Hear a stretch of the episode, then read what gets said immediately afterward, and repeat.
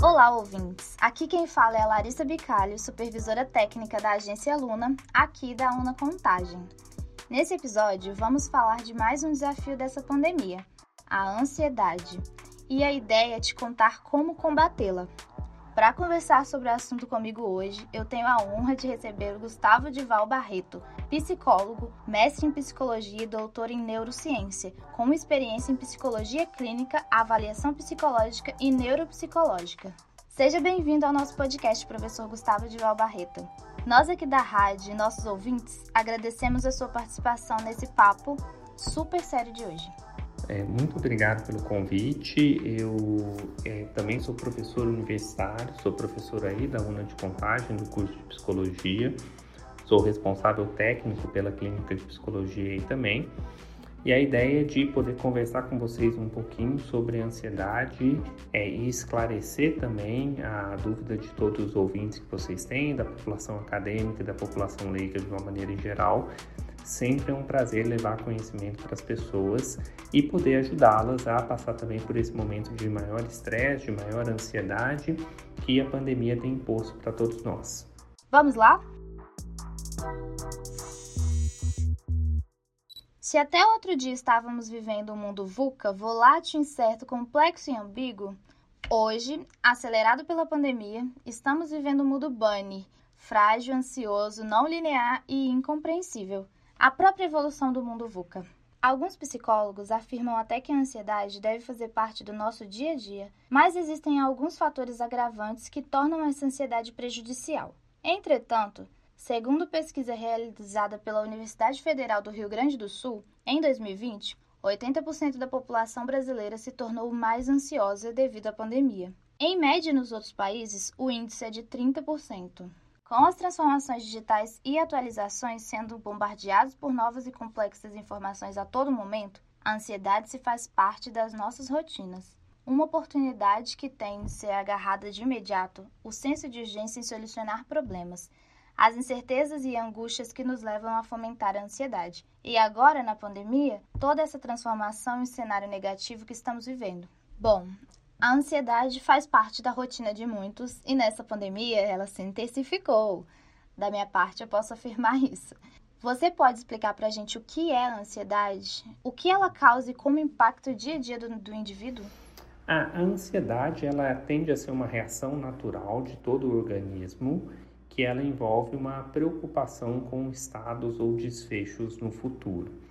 Como você mencionou na introdução da nossa conversa, a ansiedade ela é algo benéfico quando ela tem um desempenho mais apropriado. Então, você se preocupar com as coisas que estão por vir a acontecer, ela é uma coisa boa.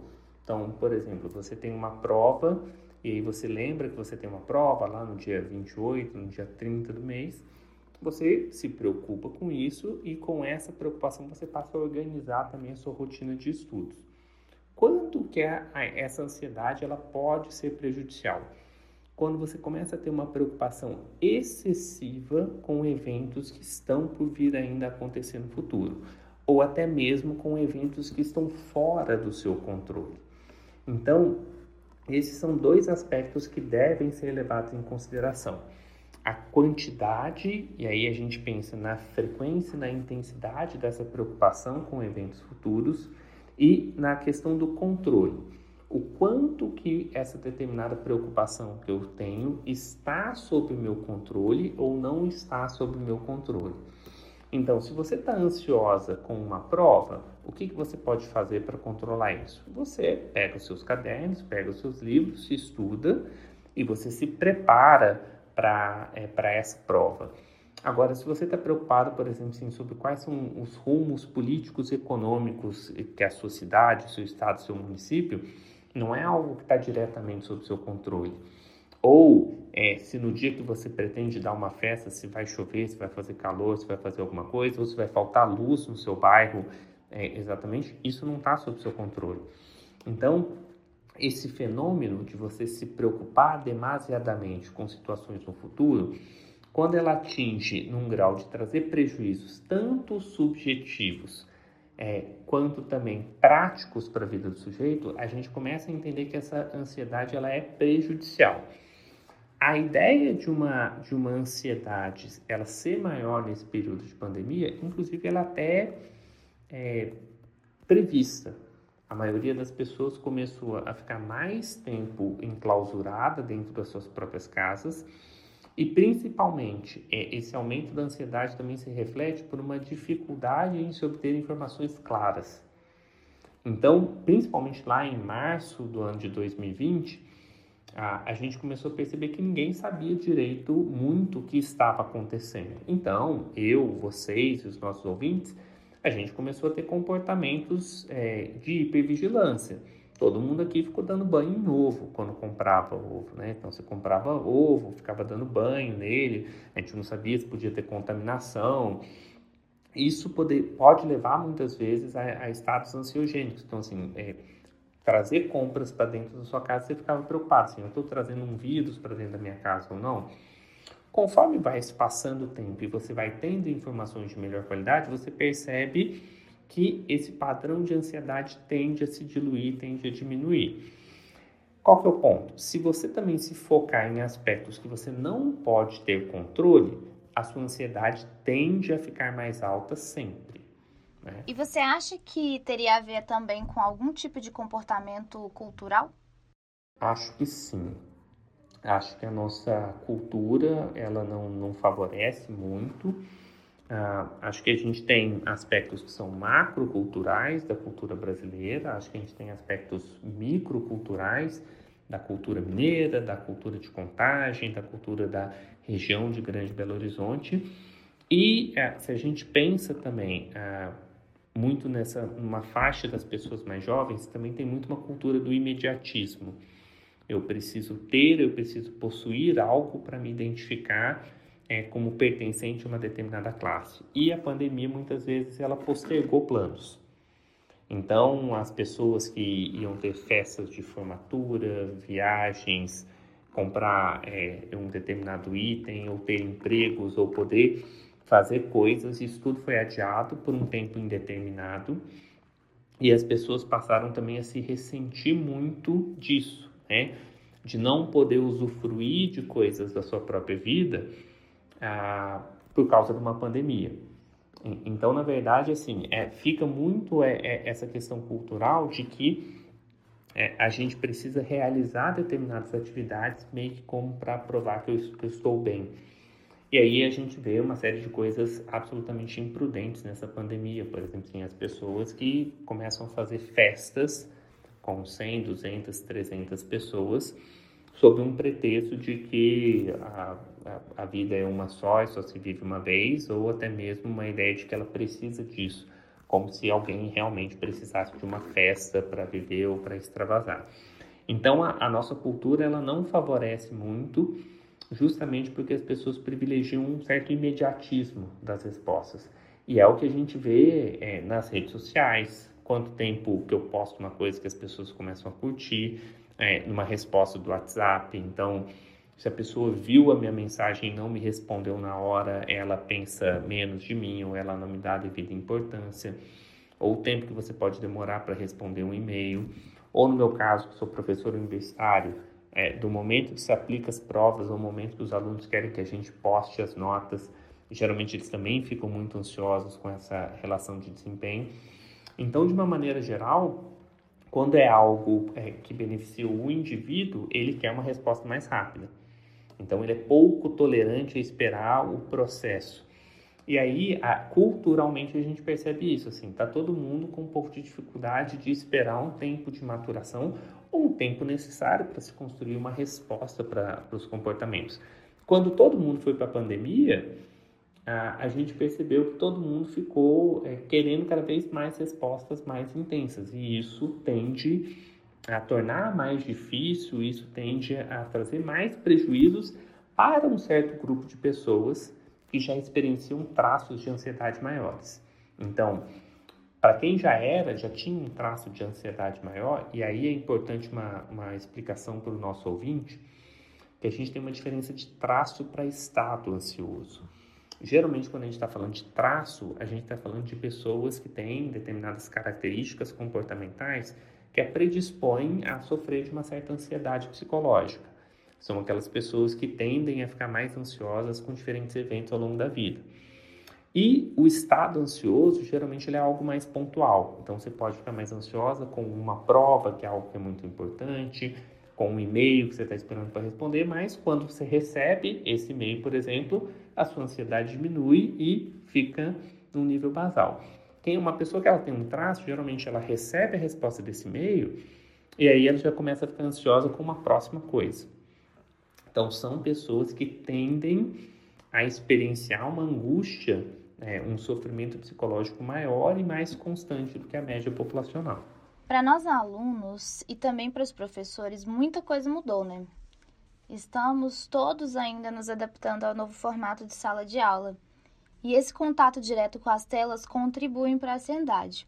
Como você acha que podemos lidar melhor com a ansiedade nesse cenário? Ah, eu acho que nesse contexto específico né, do, do ensino telepresencial, ah, ele acaba exigindo um tipo de comportamento do aluno diferente. Porque o aluno muitas vezes ele está assistindo a aula dele em casa e a gente sabe que nem todo mundo tem um ambiente adequado aos estudos em casa. É, muitas vezes as pessoas estão assistindo aula com a família, fazendo refeição e uma série de outras coisas. Então isso também exige uma certa organização do próprio aluno, dele é, separar talvez um ambiente que, por pior que seja, separar um ambiente mais adequado, em que ele possa estar sentado, que ele possa estar focado. Uso de fones de ouvido sempre é mais adequado, né? Isso permite com que ele foque mais a sua própria atenção.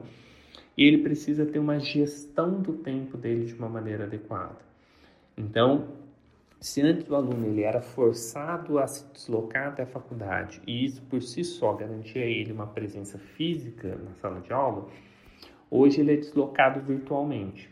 Só que se ele não se usar de outros artifícios para se manter presente naquela aula, isso vai tender ele a ter que uma distração dos conteúdos que estão sendo passados. E aí ele tem uma sensação de que ele não está aprendendo ah, e essa sensação de não estar tá aprendendo começa a se refletir numa ansiedade relacionada ao processo de aprendizagem e a desempenho em relação às provas. Então, isso tudo tem que ser controlado partindo de uma premissa mais de organização. Então, se é um aluno que ele está organizado, que ele tem um lugar para ele estudar, que não seja para ver as aulas em tempo real, mas para ver as gravações, as aulas, que ele tenha tempo para estudar, para ele se organizar, isso tende o quê? A diminuir o processo de ansiedade dele.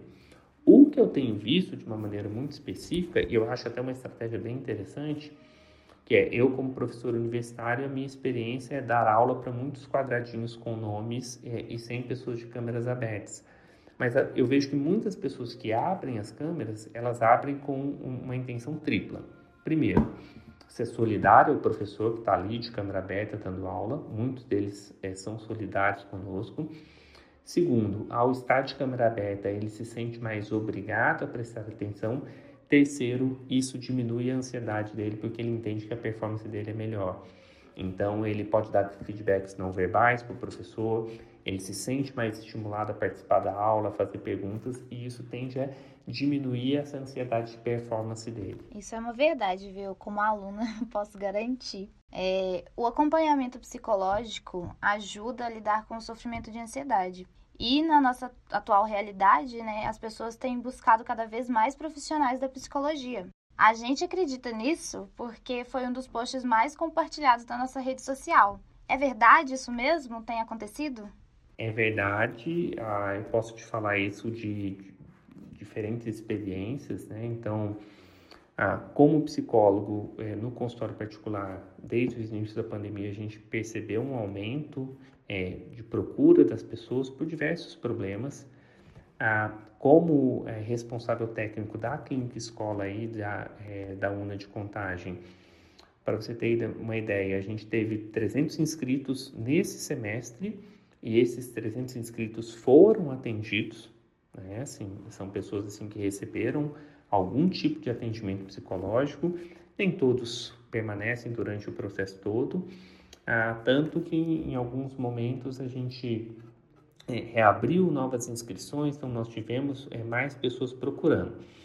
Então, tem aumentado muito a procura por pessoas que têm problemas relacionados não só a problemas de ansiedade, mas outros problemas que é importante a gente deixar claro, a pandemia não causou. Né? Então, a maioria das pessoas que vêm em busca de atendimento psicológico para a gente hoje não são por problemas causados pela pandemia, mas são problemas que a pandemia deixou mais evidente. Então, são aquelas pessoas que já tinham problemas, mas que também não tinham tempo, muitas vezes, de procurar atendimento psicológico, e aí a popularização dos serviços de atendimento psicológico à distância, no modelo online, ele também garantiu acessibilidade. Então, você hoje você não precisa se deslocar é, de um determinado ponto da cidade para ir até a clínica para conseguir ter atendimento. Eu consigo te conectar a um estudante nosso e você está lá na sua casa, está no seu trabalho, está no seu carro.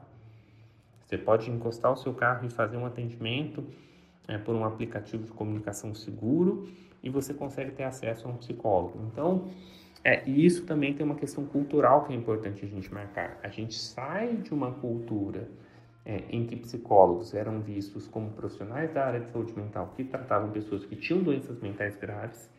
Então era muito comum a gente escutar pessoas dizendo que ela não iria num psicólogo porque ela não era doida para as pessoas começarem a entender que o psicólogo ele também é uma ferramenta, ele é um profissional que auxilia na manutenção de status de, saúde, de boa saúde mental. E como a saúde mental veio a ser muito prejudicada nesse contexto pandêmico, porque todo mundo foi para dentro de casa, porque todo mundo ficou mais pressionado no trabalho, todo mundo começou a trabalhar mais, as pessoas tiveram que lidar com conflitos familiares, o profissional da psicologia ele ganhou também um papel de destaque. E aí é importante a gente mencionar que existem várias modalidades de tratamento dentro do campo da psicologia que são reconhecidamente essa, é, úteis e bem satisfatórios no tratamento da ansiedade.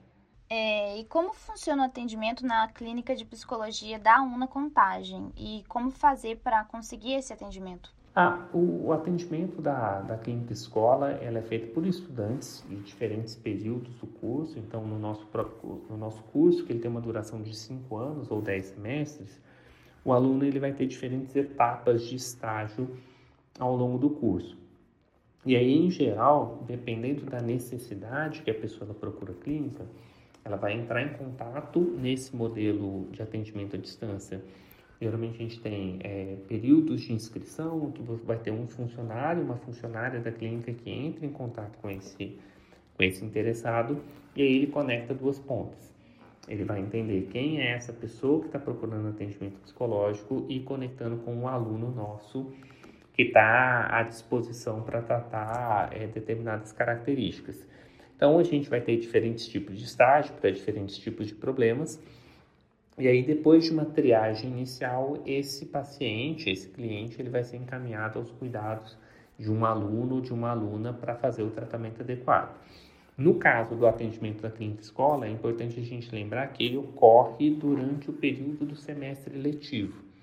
Então, é, é, agora, né, assim, no dia que a gente está gravando, a gente está caminhando aí para o final de mais um semestre letivo e aí, com o término do semestre letivo, a gente tem uma interrupção desses atendimentos.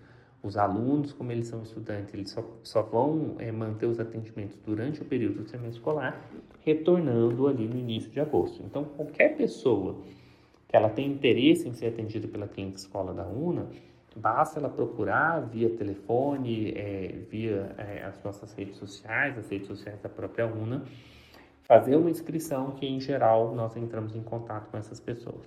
E para a gente encerrar o papo desse episódio, o que cada indivíduo deve observar para que os transtornos não evoluam para quadros mais graves e quais as dicas para melhorar os sintomas de ansiedade no dia a dia? Ah, vou começar com as dicas de ansiedade, tá bom? Vou começar pela sua última colocação. Ah, para a gente pensar em termos assim de como é, não experienciar a ansiedade no dia a dia, eu acho que em primeiro lugar é importante você ter uma rotina de atividades que seja bem definida. Rotinas que envolvam desde atividade física, boa alimentação, bom sono. Então são alguns fatores de proteção que eles são bastante importantes. A nossa geração também ela é muito impactada por uma certa exigência é, que existe sobre nós. A maioria das pessoas dorme mal, Mas dorme mal por quê? Porque trabalha, porque estuda, porque tem família, porque tem vida pessoal, tem alegrias, tem tristezas. Mas em geral as pessoas dormem 6, 5 horas é, por dia. E isso ele acaba sendo uma porta de vulnerabilidade. Então, dormir bem, comer bem, é, se é, é, ter, cultivar boas relações e ter algum, ter algum tipo de atividade física regular. Ela é importante para essas pessoas. E talvez assim a, a questão mais especial, falar. É, eu acho que assim, é falar sobre os problemas, falar sobre as características da ansiedade, ela é importante. Ah, eu não tenho um psicólogo. Fale. Fale com as pessoas que circulam você, fale com as pessoas que você gosta, fale com a, a sua família. É, não, não, não finja que o problema não está acontecendo. Quando a gente volta lá para a sua primeira pergunta, ah, essa questão assim do que que como que as pessoas podem pensar em não evoluir para cronificar os problemas, eu acho que você tem alguns sintomas de é, atenção.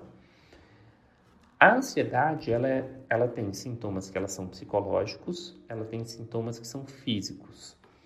Ah, e geralmente as pessoas se atentam mais aos sintomas físicos, em especial esses sintomas de taquicardia, de sudorese, e com muita frequência essas pessoas elas procuram um médico ou um pronto atendimento.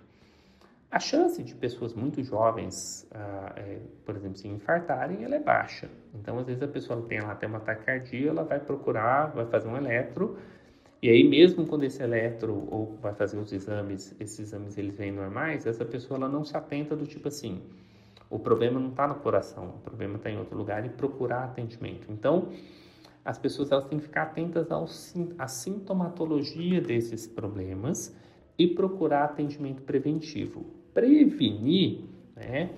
Sempre é muito mais simples, sempre é muito mais fácil, sempre é muito mais prático do que quando você já tem um transtorno instalado. Então, essas pessoas elas devem procurar os profissionais de saúde mental, psicólogos, psiquiátrica, psiquiatras, médicos, quem quer que seja que esteja no entorno deles, para poder fazer uma avaliação no momento que eles sentirem que essas preocupações excessivas têm tomado muito tempo do dia delas, que elas têm se tornado relativamente frequentes ah, e que elas geralmente elas não cessam. Então você se preocupa com uma coisa hoje e logo depois você, depois que você resolveu essa coisa, você começa a se preocupar com a próxima, com a próxima, com a próxima. A gente também não tem que ser inocente de pensar que as pessoas não têm preocupações válidas na vida. Obviamente que elas têm preocupações válidas na vida. Preocupações de ordem de saúde, preocupações de ordem financeira, de ordem afetiva. A gente também tem que pensar que muitas dessas preocupações, elas são válidas, mas elas também podem ser a porta de entrada de transtornos mais graves. Então, na evidência de você perceber assim, as situações que podem trazer incômodos maiores, procure os atendimentos de serviço de saúde mental é, da sua região. Então, assim, não é que as pessoas elas entendam que os profissionais, especificamente aqui que eu estou representando da área da psicologia, eles vêm a contribuir e que você não vai ficar lá sob atendimento se você não tiver nada. É, então, assim, é melhor você procurar um profissional e falar assim, ó, oh, não, é, isso daí você está se preocupando à toa, você pode é ir para casa ser feliz, do que na verdade você também deixar a coisa cronificar, que é uma coisa comum. É assim, as pessoas elas tendem a protelar esse tipo de busca, né? seja por estigma social, seja muitas vezes por entenderem que elas dão conta do recado. Então a ideia é procure os serviços de saúde mental quando você entender que essa preocupação ela está extrapolando, mesmo que levemente, a os seus recursos pessoais. Professor Gustavo, agradecemos muito por bater esse papo com a gente e nos informar melhor sobre esse desafio diário que é a ansiedade. Muito obrigado a vocês pelo convite. Não sei se eu falei muito complicado ou não, mas. Não, foi ótimo. Bom. E fica aí a dica de hoje. Fiquem atentos aos sintomas e cuidem da saúde mental de vocês. Ninguém solta a mão de ninguém. Todos juntos como um só time e assim conseguimos perceber o quão importante é a utilização das redes de apoio. Espero que tenham curtido esse episódio. e compartilhem essa informação com a galera de vocês. Abraços virtuais a todos!